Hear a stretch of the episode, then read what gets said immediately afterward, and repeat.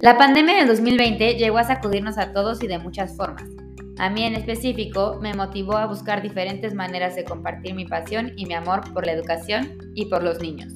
Soy Miss Adri, soy Miss de Kinder, Miss de Inglés, maestra en orientación y desarrollo familiar y confío plenamente en la enseñanza a través del método Montessori. Con este podcast busco ayudar a las familias, maestras, psicólogas, pedagogas y a todas las personas que tengan que ver con niños con sus procesos educativos, sociales y emocionales, así como brindarles diferentes herramientas para poder mejorar su relación con ellos y crecer como personas. Espero que les guste mucho y que lo disfruten. Hola a todos, buenas tardes, yo soy Miss Adri y el día de hoy estamos listas para una nueva plática. Antes de presentarles y de decirles de qué va a tratar esta plática, me gustaría recordarles un poco de qué es este canal en este espacio lo que busco es poder ayudar a las familias, a los papás, a las mamás, tíos, hermanos, primos, abuelitas y a todas las personas que tienen que ver con niños, las maestras, los profesores, todos los que de alguna manera dedican sus días a trabajar, a jugar, a estar con los niños, pues brindarles diferente información que les pueda servir para poder hacer su convivencia con ellos mucho más sana, mucho más libre, mucho más respetuosa. Entonces, en este canal abordo diferentes temas y pues invito a gente especialista o experta en algún tema para que podamos compartir ideas y para que podamos seguir aprendiendo de las demás personas. Entonces, pues espero que les guste, los que ya conocen, los que ya hayan visto, los que ya hayan escuchado, que les esté gustando o que les haya gustado el contenido y los que son nuevos, pues que puedan encontrar algún tema. Igual eh, estoy abierta a si quieren platicar o si les gustaría que platicara de algún tema en específico, pues que me lo comenten para que lo pueda preparar y lo podamos abordar también. Y pues bueno, el día de hoy invité a una amiga para que platiquemos sobre las niñas y el deporte. Esta amiga se llama Mariana Solana y ahorita les voy a platicar un poco más sobre ella, pero primero me gustaría saludarla. Hola Mariana, ¿cómo estás? Hola, Adri, Muy bien, gracias. Bueno, pues Mariana es eh, una amiga que conocí en la universidad. De hecho, ya tuvimos una plática sobre la carrera que estudiamos, por si quieren ir a verla también. Y pues bueno, desde ahí, además de que hemos trabajado y tenido proyectos juntas, pues hemos sido grandes amigas. Y dentro de esta amistad, yo he notado como Mariana es súper fanática del deporte y siempre, del deporte en general, pero siempre apoyando más hacia las mujeres. Entonces, el día de hoy nos queremos enfocar un poco, sí a las niñas, vamos a hablar en general, pero a las niñas porque, pues bueno, creemos, conocemos que vivimos en un país, en una cultura donde siempre se le da un poco más de atención a los niños en cuanto a deportes, pues el fútbol, siempre estamos viendo el fútbol masculino, masculino. y, y bueno, en general, muy pocos deportes son solo de niñas o se le pone la atención a las niñas. Entonces, creemos que es algo muy importante desde chiquitas enseñarles porque muchas veces desde chiquitas es como de no fútbol, no porque es de niños y pues no es cierto, hay futbolistas muy buenas, creo, ya Mariana nos platicará, pero que hay equipos de fútbol femenil los que, a los que les va mucho mejor que a los varoniles. Entonces, pues bueno, eso es un poco lo que vamos a hablar hoy. Y como les digo, sí va enfocado a las niñas, pero bueno, en general al deporte con, desde niños chiquitos. Entonces, pues bueno, Mariana, platícanos un poco sobre ti, sobre tu conocimiento de este tema. Gracias, Adri. Pues sí, como les decía, Adri, yo estudié educación y es un tema que me apasiona muchísimo, pero también me encanta el deporte. Y me encanta el deporte varonil, femenil, pero la verdad es que el deporte femenil es algo que me llama muchísimo la atención y que además va en crecimiento y me gusta mucho ver cómo va en crecimiento. Creo que también es bien importante el deporte profesional, digamos, pero también entender que el deporte profesional al final es un reflejo de lo que pasa en el día a día, en nuestras escuelas, en nuestras casas, etc. Entonces, si vemos que el deporte profesional femenil no tiene tanto apoyo, eso significa que desde la escuela, en el recreo, hay menos apoyo para que las niñas jueguen. Y esto tiene muchísimas implicaciones, más allá de ver una futbolista o no en la tele. Tiene implicaciones en el desarrollo de las niñas, en la visión que ellas tienen, su visión a futuro, su autopercepción, etc. Bueno, es un, un tema que a mí me apasiona eh, al que he entrado un poquito a investigar, al que poco a poco me he ido acercando y también pues he podido combinarlo con mi, licenciatura y con mi maestría, que es el tema educativo. Ahí he ido encontrando como ese punto entre los dos temas. Perfecto, y pues sí, como comentas, es algo que, que puede venir desde la escuela y yo en específico pues quisiera comentar dos cosas. La primera es que yo creo que desde que íbamos de falda a la escuela, ¿no? O sea, ¿cómo ibas a jugar en el recreo fútbol o cómo ibas a jugar en el recreo, este, no sé, cualquier deporte literal? si tenías falda. Y había niñas que lo hacían sin problema, pero al final siempre era como de, no, la falda, las niñas bien sentadas, la falda. Entonces creo que desde ahí, pues ya se empieza a ver un poco y los niños así llevaran pantalón de vestir o pantalón de pants, pues jugaban y se ensuciaban y padrísimo. Y la segunda cosa que iba a comentar es que yo me acuerdo que yo cuando iba en primaria eh, intenté entrar a la selección de fútbol porque, eh, bueno, había atletismo, fútbol, básquetbol, voleibol y ya creo, no me acuerdo. Pero bueno, el caso es que era en esos. Intenté entrar a la selección de fútbol, pero la verdad es que había muchas niñas buenas en, mi, generación de arriba y de abajo, que son como las que engloban el, equipo. Y sí, como que yo me vi muy pocas posibilidades de estar ahí porque las niñas eran muy buenas, que creo que eso es algo bueno, que había mucha capacidad. Ya pasé a secundaria y en secundaria ya estaba el grupo de animación, yo entré ahí y ahí me quedé y sí fue como lo que yo buscaba, pero yo nunca fui esa, esa niña de a lo mejor de, de, jugar fútbol e incluso creo que nos pasó en la universidad, en la universidad me acuerdo que comentábamos, yo seguía en el grupo de animación, pero tú estuviste en otra escuela, pero estuviste en fútbol y las niñas que estaban en la selección de fútbol en la universidad eran niñas que tú conocías porque cuando tú jugabas fútbol, pues jugabas contra ellas y justo también eran muy buenas o siempre contra ellas ganaban o perdían o lo que sea, ¿no? Entonces creo que ahí va pues también mucho que sí hay, o sea, sí existen esas niñas muy buenas, obviamente, eh, y ahorita estoy hablando en específico de fútbol, pero en realidad en cualquier selección, o sea, yo si no hubiera sido por el grupo de animación, creo que no hubiera entrado a ninguna, la verdad, porque los equipos eran muy buenos. Y ahí tú estás hablando de una experiencia en la que justo o sea, una experiencia que pasa poco en las escuelas, y es que haya tantas personas que quieran jugar que se vuelve competitivo. Porque ¿qué pasa en muchas otras escuelas que ni siquiera hay equipo femenino? Es una realidad. Yo las primeras veces que jugué fútbol jugué en el equipo varonil porque no había equipo femenil y no había tampoco intención de promoverlo. La respuesta que daban es, pues las niñas no lo piden, ¿no? Ni siquiera un, bueno, vamos a formarlo, a intentarlo, etcétera, y entonces veremos. Entonces yo empecé jugando con los niños, ya después se fue formando un equipo femenil, con muchas dificultades, de repente llevábamos a amigas que tú conoces que no tienen nada que ver con el deporte, pero era pues necesitamos una más para completar, para ir al torneo, etcétera, y había mucho menos apoyo en el femenil. Y algo también que es bien importante aquí es, no se trata de que todos vayamos a ser deportistas profesionales, para nada ese es el objetivo. Lo que hay que entender es que la actividad física tiene muchos beneficios, más allá de ser un deportista profesional. La actividad física debería ser parte de la vida de todos los niños y también de todos los adultos. Y ahí es donde hay muchos estudios y muchas organizaciones que los niños y las niñas hagan ejercicio o se involucren en actividad física desde chiquitos, aumenta un porcentaje altísimo las probabilidades de que de adultos sean personas que realicen actividad.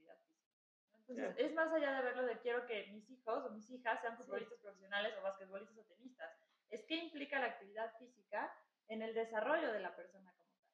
Y ahí hay muchísimo que Sí, y me parece muy importante que lo menciones porque creo que justo la pandemia también desató mucho esto, ¿no? O sea, yo he sido, yo soy una persona que toda la vida ha hecho de alguna manera deporte.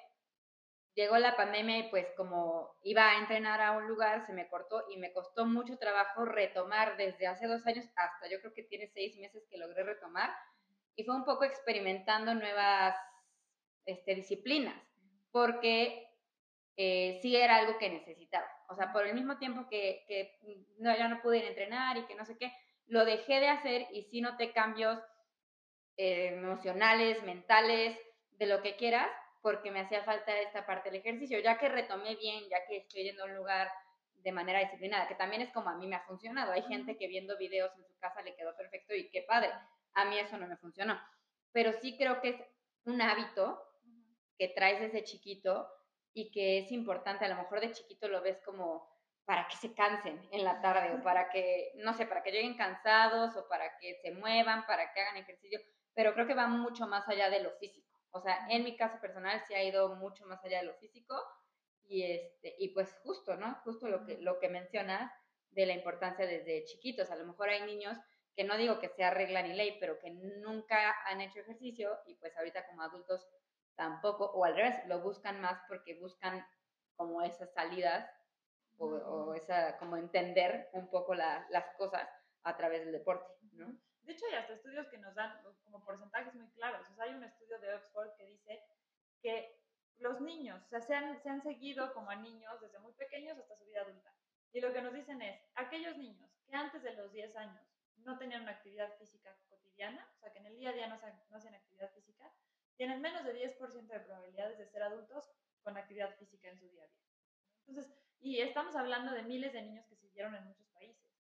Entonces, está clarísima la relación entre la actividad física cuando eres chiquito y la actividad física cuando eres un adulto.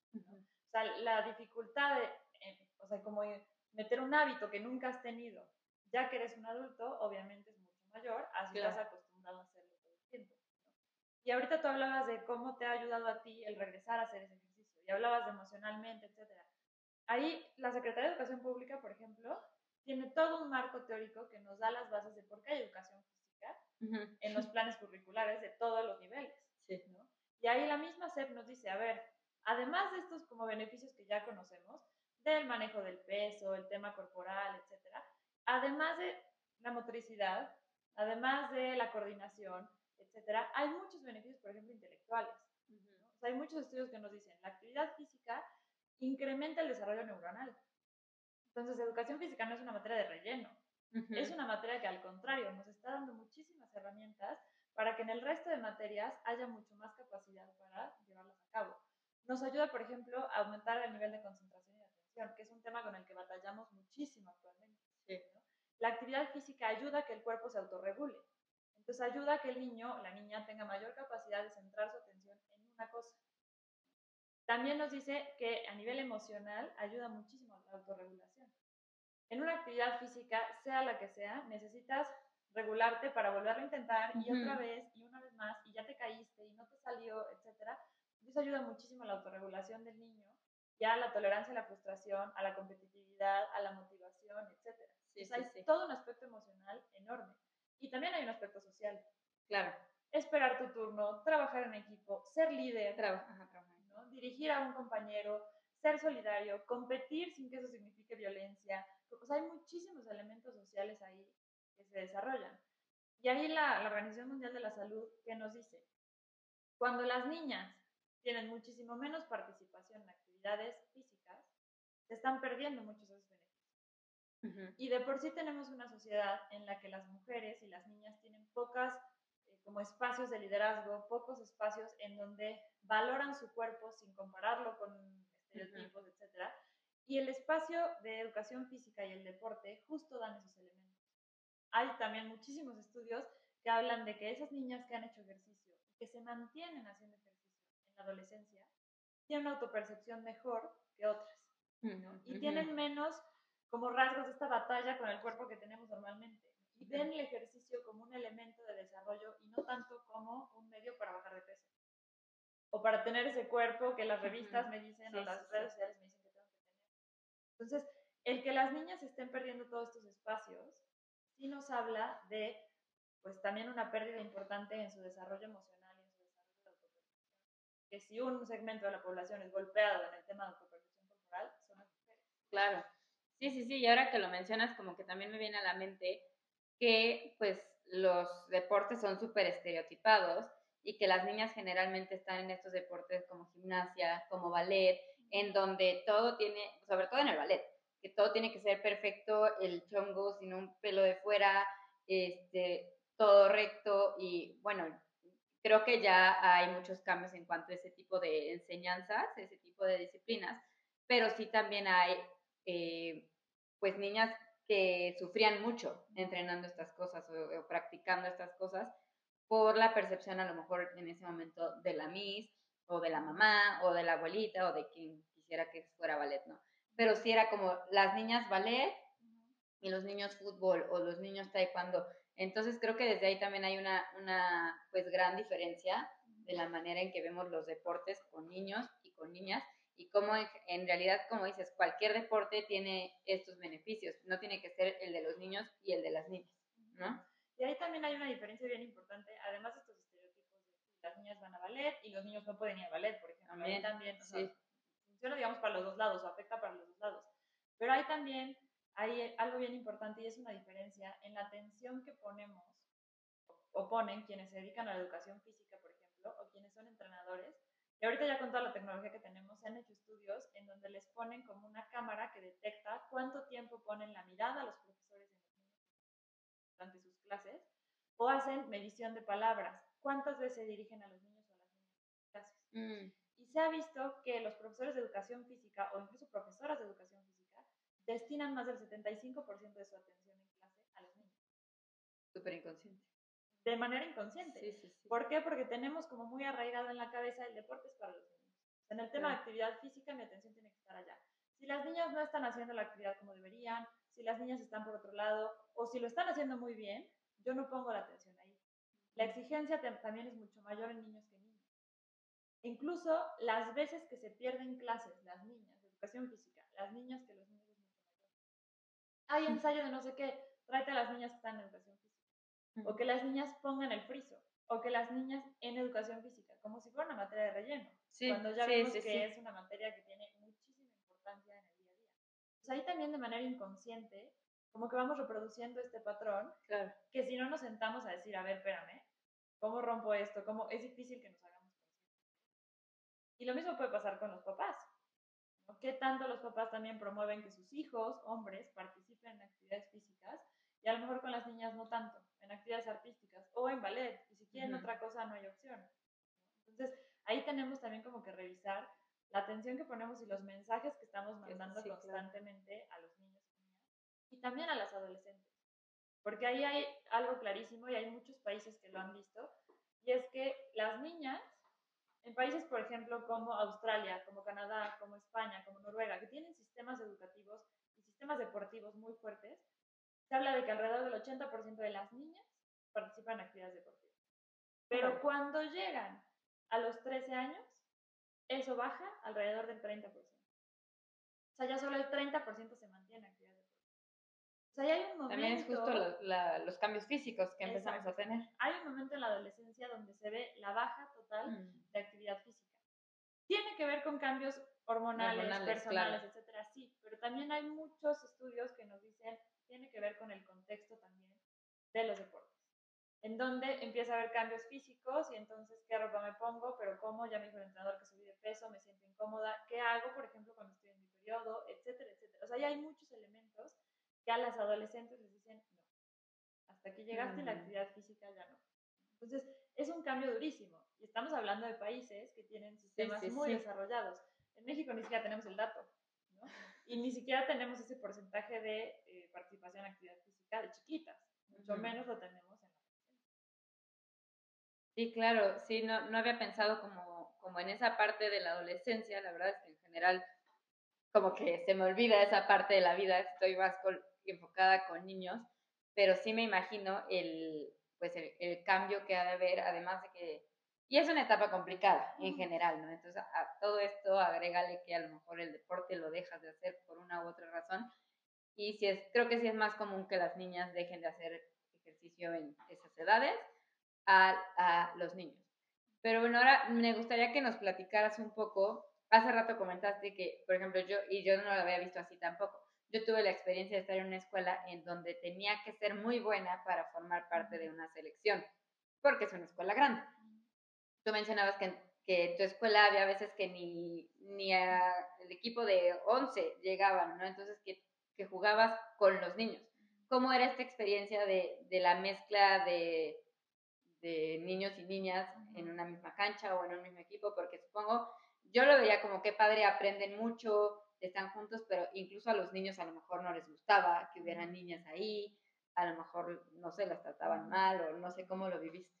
Fue poco tiempo el que estuve con los niños, pero había un poco de todo, ¿no? Había quienes decían, pues está bien que juegue, había niños que se quejaban y además estábamos muy chiquitos, estoy hablando de 7, 8 años. Ah, sí. Y desde esa edad ya había como estos estereotipos de, no, pero es que yo no la quiero en mi equipo, porque va a ser mala. Ujú, O niños que decían, no queremos que juegue porque si juega ella no podemos jugar fuerte, jugar duro. ujú.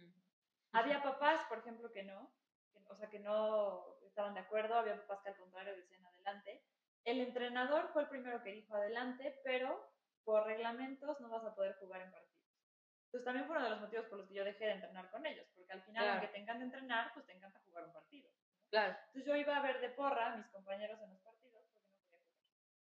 Entonces, Por las ligas en las que estaban, me imagino. Exacto, simplemente en torneos de SEP no puedes inscribir a una niña en un torneo de niños. Ya. ¿no? O incluso en torneos internos, en torneos entre las escuelas, no se podía jugar. Ujú. Pero sí había un poco como reacciones de todo, ¿no? Había quienes decían, pues sí que juegue adelante, había quienes decían, no, pues cómo va a jugar una niña, la van a lastimar, Ujú. ¿no? O van a entrarle duro y entonces cuidado con ella y entonces como esta parte de o subestimar a la niña, que quién sabe si vaya a jugar bien, o protéjanla, porque es frágil y porque cómo van Sí, a jugar sí, sí. igual con ellos, etc. Eran como estas dos reacciones.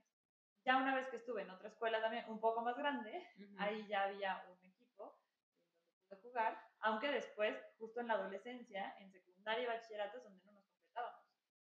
O sea, cuando estábamos chiquitas, al contrario, ya quiero jugar, no Mm. quiero ser titular. Aunque no era un equipo muy competitivo, esa es la verdad. Pero ya en secundaria y bachillerato éramos tan poquitas que metíamos a quien quisiera perder clases para irnos a los torneos de Sí, sí, sí. ¿no? Otra vez se, se vio el bajón por lo que mencionabas hace rato, por la, la edad, el cambio, todo eso que sucede a esa edad. Sí, van para abajo los números siempre. Y eso es una constante en todos los países. Hay países donde funciona mejor y hay países donde es clarísimo que incluso en las escuelas pues ya no hay equipos. ¿no? Llegas a cierta Ujú. edad en donde ya no hay equipos. Tenemos en primaria y ya después ya no hay equipos. Sí, claro. Y bueno, y creo que lo, lo padre o lo, lo rescatable de todo esto, pues es que al final hay deportistas mujeres representando, o sea, está Simone Biles, que está representando un país. eh, tú has de conocer mucho más que yo porque tú sí le sabes eso, pero Alex Morgan, que tengo entendido que también es muy buena futbolista y ha, ha como promovido mucho justo esto, ¿no? Entonces no sé si te gustaría platicarnos a lo mejor un poco más de, de por ahí. Sí, pues la verdad es que el deporte femenil ha tenido muchísimo crecimiento en los últimos años. Pero eso se debe a muchísimas deportistas, justo como dices, que han ido luchando, ¿no? Y Billie Jean King, que es una tenista que fue un parteaguas. Las Williams fue- también. Las Williams, exacto. Pero Billie Jean King, que fue mucho antes, ha sido como luchadora en ser incansable por el tema del deporte femenino. Y ella decía, es que las mujeres que nos dedicamos al deporte profesional tenemos dos trabajos, ser deportista de alto rendimiento y además ser una activista social. Porque tenían que estar Sí. peleando, y hasta la fecha muchas lo tienen que hacer, porque tengan sueldos, por tener apoyo, por tener equipo, por tener, etcétera, etcétera, etcétera. Entonces parece que a- no solo se dedican a hacer deportes profesionales, sino a estar peleando. Estados Unidos, por ejemplo, ahorita el caso de la selección de fútbol, las jugadoras en un mundial tuvieron que estar atentas a meter una demanda a su federación para decir, oye, nosotros llevamos cuántos mundiales, el equipo varonil no ha ganado ni uno, y ellos ganan, o sea, un jugador en un mundial gana lo que gana una selección completa al ganar un mundial. Entonces, están todo el tiempo como peleando por lograrlo. Pero la verdad es que ha habido grandes avances. Justo esta demanda que se metió hace ya casi cinco años, pues acaba de salir la resolución y la federación ya decidió que va a pagar exactamente lo mismo. Más allá de patrocinadores, más allá de, porque es mucho como el pleito, ¿no? El día que las mujeres tengan la misma cantidad de seguidores, etcétera, entonces que se les pague igual. Lo que ellas dicen es, a ver, estamos haciendo el mismo trabajo. No te estoy diciendo que me des el mismo dinero por lo que se vende o por la cantidad de personas que hay en el estadio. Que vale la pena decir que en Estados Unidos las mujeres llenan estadios y los hombres no, en el caso del fútbol. ¿no? Sino por la chamba que se hace. O sea, como federación, por la chamba que se hace, se tendría que pagar. Entonces, la verdad es que está creciendo muchísimo y también otros deportes. El tenis, ya decías las Williams, gimnasia, que Simón Biles muchos otros deportes que van avanzando. Y yo creo que ahí sí tenemos mucho que hacer, porque una cosa es decir, ay, qué padre que esté avanzando, y otra cosa es tú llegar a la sala y poner en la tele deporte femenil. Ujú. ¿no? Sí. Tenemos ya una liga de fútbol femenil en México que está llenando estadios. ¿Y la televisan?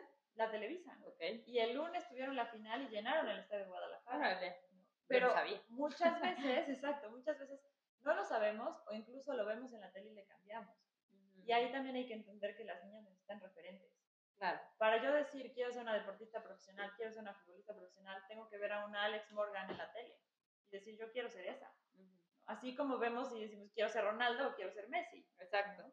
Entonces, yo creo que ahí hay chamba importante en buscar esos referentes y mostrárselos a las niñas, cuidar los comentarios. Hace poquitito una niña me decía que ella juega fútbol y me decía, es que ya no quiero jugar fútbol. O sea, ¿por qué si te encanta? Porque el otro día mi papá vio en la tele que estaban jugando las niñas y porquería ver estos partidos. Entonces ella obviamente pues escucha ese comentario de su, papá, y dice, pues yo qué voy a hacer jugando fútbol. ¿no? estoy hablando de una niña de primera primaria. Entonces hay que cuidar mucho también esos mensajes. Y yo creo que también en la escuela tenemos algo que hacer. O sea, como profesores tenemos que cuidar mucho los mensajes. Tenemos que cuidar, por ejemplo, las oportunidades de práctica del deporte. Tenemos equipos femeniles, ¿no? Los promovemos, invitamos a las niñas a que participen. ¿Cómo se dividen, por ejemplo, las canchas en los recreos? Escuela era un tema había una cancha. Cuatro días jugaban niños, un día jugábamos niñas. Entonces, ¿cómo se divide eso? ¿Qué tipo de actividades le pongo a los niños y a las niñas? hay muchas cosas que pueden parecer detallitos, pero que al final son lo que como niña te van diciendo la actividad física también es tuya. Claro. También es para ti y también tú puedes, si quieres ser deportista profesional, qué bueno, pero si no, puedes ser un adulto que va a correr en la tarde.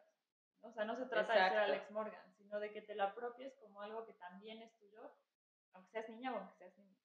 Exacto, creo que eso es lo importante. Al final sabemos y algo que yo he pues mencionado, promovido, recordado mucho en este canal es que somos el ejemplo de los niños, ¿no? Entonces, papá, mamá, tías, pues los niños nos están viendo todo el tiempo, entonces a lo mejor sí, a lo mejor yo no soy Alex Morgan o yo no me yo no formo parte de la selección de lo que sea, pero pues si me levanto y voy a hacer ejercicio, si comparto también, no sé, a lo mejor si sales a correr y un día corriste más que ayer y, a la hora de la comida lo comparto con la familia, pues claro que, que, las niñas van viendo esto y también me parece muy importante lo que mencionas de, pues la cultura de México, pues es una cultura muy, muy específica y creo que esta parte de la tele, la televisión mexicana, creo que hay miles de contenidos que yo no recomendaría, por ejemplo, pero si de repente vemos en un partido, en un canal, pues mujeres jugando, creo que estaría padre.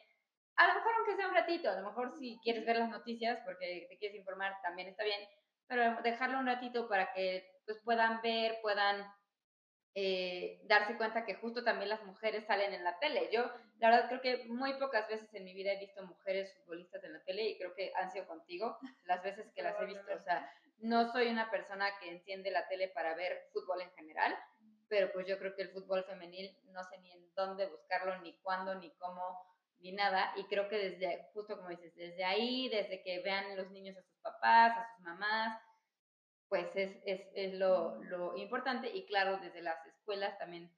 Y desde cómo nos comunicamos. O sea, esto que mencionas de, pues desde el simple hecho que muchas veces nos referimos más a los niños que a las niñas, o ponemos ciertas actividades, los niños que hagan esto y las niñas que hagan, como dices, las niñas que pongan el friso. O sea, como que sí, son cositas que, gracias a Dios, yo siento, o que por lo menos tú, por lo menos yo estoy segura que podría hablar por ti, ya no vemos normal. O sea, a lo mejor en algún punto fue normal y, y la gente lo ve normal y nuestros papás lo vieron normal y entiendo que era parte de, pero ahorita sí es como de, a ver, espérate, ¿por qué vas a mandar a las niñas a poner el friso? ¿No? O sea, sí es parte de toda esta evolución que gracias a Dios como humanidad estamos teniendo y pues bueno, agregarle toda esta parte del deporte, hacia allá vamos. Ah, y también quería comentar, ya también para ir cerrando un poquito, que creo, tengo entendido que también ya las universidades están abriendo un poco más el espacio de becas deportivas, cosa que antes era a lo mejor en otros países o aquí en México, aquí en Puebla, en ciertas universidades, y creo que ya se está abriendo más a eso que eh, igual, independientemente de que niños o niñas, se me hace increíble y se me hace como muy bueno que estén dando esta oportunidad, porque como sabemos, como igual siempre les he dicho, les he comentado en este canal, no solo es saber matemáticas y ser bueno en historia, o sea, hay gente que baila, hay gente que hace deporte, hay gente que toca la flauta, toca la guitarra. Puedes explotar y pueden explotar, bueno, no explotar, pues se escucha muy feo, pero pueden desarrollar muchas cosas y que haya este incentivo de becas deportivas me parece increíble porque pues siempre es como becas académicas, ¿no? Becas al mejor promedio y a lo mejor, y generalmente pasa que el, el, el, el que juega padrísimo fútbol no tiene el mejor promedio, o sea, no es una regla, pero sí es más común, ¿no? Entonces, pues creo que esa parte también, que se vayan abriendo las, en este caso las universidades, a ofrecer esto, pues abre muchísimo a niños, a niñas, a jóvenes, a todo y creo que es como justo un cambio de cultura. O sea, somos una cultura que no valora la actividad física, pero también somos una cultura que nos estamos enfrentando a problemas muy graves de salud, de obesidad, de diabetes, de problemas mentales, de problemas sociales también. Entonces, si sabemos que la actividad física o el deporte nos brinda tantas herramientas para justo pues prevenir un poco más este tipo de, situaciones, pues tendríamos que estarle apostando a todos los niveles, ¿no? Como familias, como profesores, como escuelas, como instituciones de todos los niveles, etcétera. Y algo también que, que ahorita que hablábamos de que cada quien puede como poner su granito de arena, y eso sí es directamente a las mujeres, creo que tenemos que cuidar muchísimo todos los mensajes que damos cuando hacemos deporte y dar, dar a entender que el deporte solo lo hacemos por cuidar una figura. ¿no? Que eso está también, y hay muchísimos estudios que nos hablan de eso, de cuántas veces las mujeres hablamos de, hijo, le voy a hacer deporte porque o voy a hacer deporte. Entonces nosotros ahorita le ponemos la connotación como es algo que hago, que, que, voy a ir a hacer o que voy a practicar solamente por el hecho de mantener un cuerpo, de bajar de peso, de no engordar, etc. entonces te quitamos como todos esos otros beneficios. Y las niñas que están a nuestro alrededor ven todo el tiempo eso. Entonces necesitamos quitarle también como esas connotaciones para en serio ir creando una cultura donde la actividad física es parte de nuestro día a día porque es parte de nuestro desarrollo y no es un castigo porque comiste bien. Exacto. Sí, justo lo que dices es más, más que un cuerpo bonito, un cuerpo estético, es un cuerpo sano, porque también creo que pasa que, y, eh, o sea, son comentarios que se hacen, que las gimnastas no tienen un cuerpo bonito, que las nadadoras no tienen un cuerpo bonito. A ver, o sea, pero lo importante es que el cuerpo esté sano, ¿no? Que el cuerpo esté bien. Y pues sí, a lo mejor cierto deporte hace que tu cuerpo sea, no sé, distinto pero eso no quiere decir que entonces ya no practicas ese deporte porque se te va a hacer un cuerpo feo, ¿no? Entonces creo que sí, justo todo este tipo de comentarios, o sea, yo sí he escuchado esos comentarios de que las gimnastas son chaparritas, y entonces, o sea, como que sí, sí son comentarios que cuando los haces en un futbolista, hombre, o cuando, o sea... Sí, está demasiado musculoso, cuando nos dicho de Ronaldo, ¿no? Pero de cuántas futbolistas se dice es que no hagas tanto deporte porque estás muy o por ejemplo el tema de las rodillas raspadas. Yo de chiquita vivía con las rodillas raspadas por jugar fútbol en cancha de, sintético.